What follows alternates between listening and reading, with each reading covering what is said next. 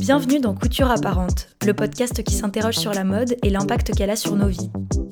À la fois un art et une industrie, la mode soulève des questions sociales, politiques et écologiques que ce podcast aborde sans complexe.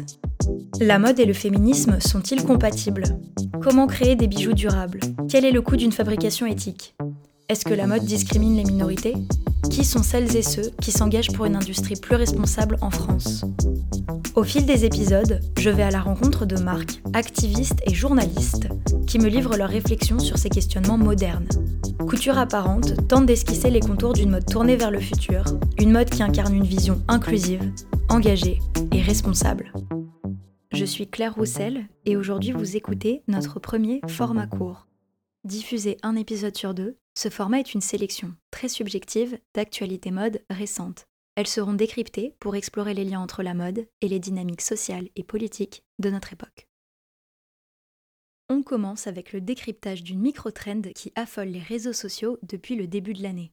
Après le Mermaid Core, les Tomato Girls, le Dark Y2K et que sais-je encore, vous avez peut-être entendu parler de la tendance Mob Wife ou femme de mafieux. On pourrait dire que c'est l'inverse du quiet luxury ou de la clean girl. Bijoux clinquants, vêtements en cuir moulant, imprimés léopard, manteau en fourrure, maquillage glam. À l'heure où j'enregistre ce podcast, le hashtag MobWife totalise 35 000 publications sur Instagram et 22 000 publications ainsi que des centaines de milliers de vues sur TikTok. Cette tendance soulève plusieurs questions. Premièrement, glamouriser la mafia et le crime organisé, comme l'a fait remarquer Elkat sur TikTok, est assez déconnecté de la réalité, quand on sait que de nombreuses personnes vivent encore dans la terreur de leurs agissements en 2024. Ensuite, cette esthétique repose sur des clichés assez essentialisants, comme l'ont fait remarquer de nombreuses femmes slaves et italiennes. Pour beaucoup d'entre elles, c'est un style vestimentaire qu'elles affichent au quotidien, sans pour autant être lié au crime organisé. On pourrait donc dire que cela renforce des stéréotypes racistes. Elles considèrent également que c'est une esthétique liée à leur culture et leur vécu, et ne sont donc pas ravies de l'avoir appropriée pour le fun par des internautes qui habitent à l'autre bout du monde. Et c'est là que, j'avoue, j'ai un peu ri. Comme l'ont dénoncé de nombreuses femmes racisées sur les réseaux, il semblerait que les femmes blanches aient enfin compris que l'appropriation culturelle existe et qu'effectivement, ça n'est pas agréable du tout. Car ce concept est sans cesse débattu ou remis en question. Par exemple, quand de nombreuses personnes copient les tresses des femmes noires ou le style d'adolescents de banlieue en n'ayant jamais vécu leurs expériences et que les intéressés dénoncent cette récupération, on ignore majoritairement leurs protestations. Ce double standard est franchement ironique, et ça ne veut pas dire que la tendance mobwife n'est pas problématique. Juste, si on pouvait arrêter de s'intéresser à un problème uniquement quand il touche un groupe dominant, ça serait super. Pour creuser cette actu et les questions d'appropriation culturelle, je vous invite à écouter notre épisode 5 sur le colonialisme, notre épisode 15 sur les classes sociales et notre épisode 24 sur le racisme dans la mode. Toutes les sources dont je vous parle sont accessibles dans la description de l'épisode.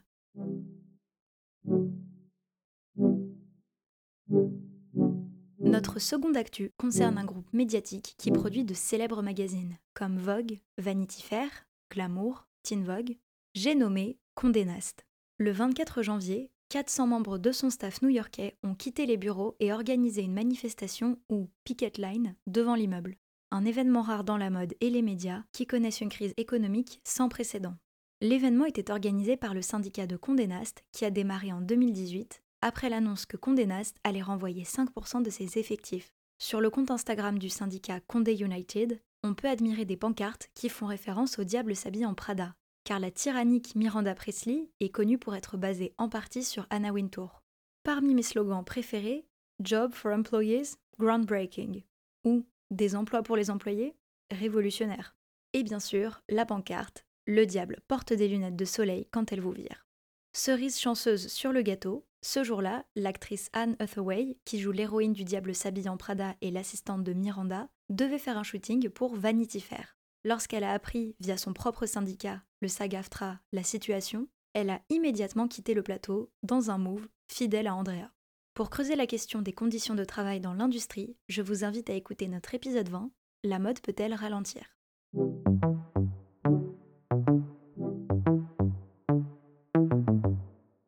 En parlant de Condé Nast, Edward Fall, légendaire directeur de British Vogue, fait ses adieux. Il sera désormais sur d'autres projets, mais reste conseiller global à Condé Nast, quoi que cela veuille dire. Eninful, c'est 76 éditions et de nombreuses images engagées pour la diversité. On se rappelle notamment de sa première cover avec Adjoa Boa, du shooting légendaire avec l'actrice autogénaire Myriam Margoyle, et ma préférée, l'édition de juin 2020, où une conductrice de train, une caissière et une infirmière étaient valorisées en couverture. Bien sûr, le travail des Ninful n'était pas parfait. On en parle d'ailleurs dans notre épisode 5. Mais il restait l'un des managers les plus progressistes de Condé Nast et on ressent son départ comme la fin d'une ère. Pour ses adieux, il a vu les choses en grand. Une couverture avec 40 des femmes les plus célèbres de la planète. Chanteuses, actrices, mannequins, activistes, superstars et, soyons honnêtes, deux Nepo Babies qui sont là grâce à leur mère Supermodels, il y avait de tout. Mes préférés étant Jamila Jamil, Jane Fonda, Paloma Elsesser, Iman, Laverne Cox, et j'en oublie sûrement. Déjà, je voudrais adresser un énorme big up aux gens qui ont organisé ce shooting. Vous vous rendez compte 40 des femmes aux emplois du temps les plus blindées de l'histoire réunies au même endroit au même moment. J'ai été assistante pour des shootings, je peux vous dire que ça relève de l'exploit olympique. Pensée émue pour tous les stagiaires qui ont été impliqués.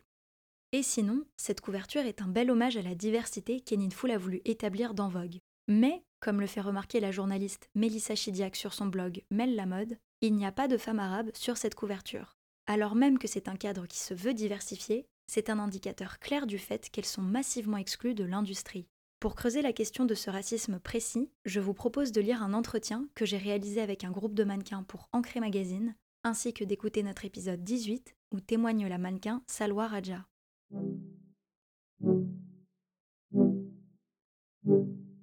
Pour la suite de ces actus, j'aimerais revenir sur un défilé qui a défrayé la chronique en janvier, le show couture artisanal Margiela 2024. Il y a plein d'analyses stylistiques qui ont été faites et je ne vais pas revenir là-dessus. Mais pour moi, cet événement comporte des dimensions politiques et sociales. Déjà, j'aimerais revenir sur un détail artisanal superbe, le col de nombreuses tenues qui semblaient être en porcelaine ou en bois, alors que c'était du cuir. On doit ces créations à l'artisan français Robert Mercier, dont le travail commence peu à peu à être médiatisé à la hauteur de son talent. Il a créé plusieurs tenues de tapis rouge, à mon sens iconiques, comme la robe Balmain seconde peau pour Zendaya et un bustier plume porté par Hunter Schaeffer. On salue également la brillance du maquillage réalisé par la seule et unique Pat McGrath. Maintenant que ces hommages sont rendus, j'aimerais revenir sur un point qui m'a toujours chiffonné. Le directeur de Margiela est John Galliano, qui a été directeur artistique chez Dior de 1999 à 2011, perçu par beaucoup comme un génie torturé de l'industrie. Il a été licencié par Dior après avoir été filmé en train de tenir des propos antisémites extrêmement violents et condamné à une amende avec sursis en 2011. Depuis, il est entré en cure de désintoxication et a échangé avec des responsables de la communauté juive. Aujourd'hui, vu les critiques dithyrambiques du défilé, il semble être pleinement réintégré dans l'industrie tout en faisant profil bas. La question que je me pose est la suivante. Si Galliano n'était pas un homme blanc à qui on a apposé l'étiquette de génie, aurait-il pu se refrayer un chemin dans un milieu médiatisé et les critiques seraient-elles aussi promptes à saluer son travail? Pour creuser le traitement des créateurs par la mode dans les années 2000, je vous conseille l'extraordinaire documentaire Luxe, la fabrique du rêve. Il revient sur les parcours de Galliano, McQueen et Marc Jacobs. Il est accessible gratuitement sur France TV.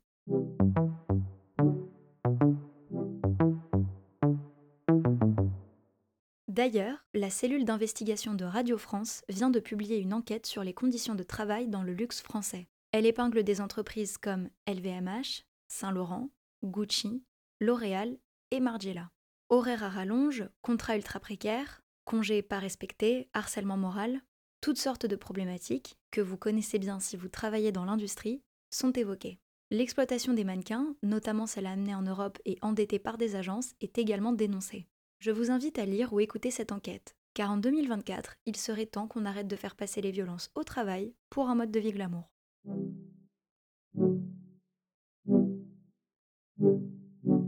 Pour terminer ce flash info éclectique, je vous l'accorde, j'aimerais vous parler d'une situation dramatique liée au génocide en cours à Gaza. Et dans ce cas, ça touche à la mode, car c'est le sujet du podcast. Nos Collective est un collectif qui travaille avec des entreprises familiales, des ateliers d'artisans et des coopératives de femmes en Palestine pour créer des vêtements enracinés dans leur culture. Avec l'organisme Slow Factory, ils ont lancé une cagnotte pour faire évacuer deux de leurs tisserands et leurs familles en Égypte. Au 11 février, la somme nécessaire n'était pas totalement atteinte, mais une update a été postée pour remercier les donatrices et les informer que le déplacement des tisserands et de leurs familles était en cours d'organisation. J'espère très fort que d'ici le moment où vous écouterez cet épisode, ils seront en sécurité. Mais vu la situation à Rafah, où 1,4 million de civils sont piégés et subissent des bombardements, rien n'est moins sûr. Au-delà de cette urgence humaine, qui est bien sûr la priorité, cela nous amène à nous interroger sur la préservation des savoir-faire et des cultures des communautés opprimées. Car le vêtement, comme d'autres formes d'art, contribue à la construction des identités collectives et individuelles.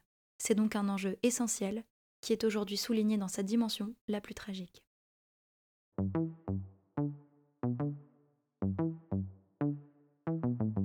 Merci infiniment à vous d'avoir écouté ce premier épisode de notre format court.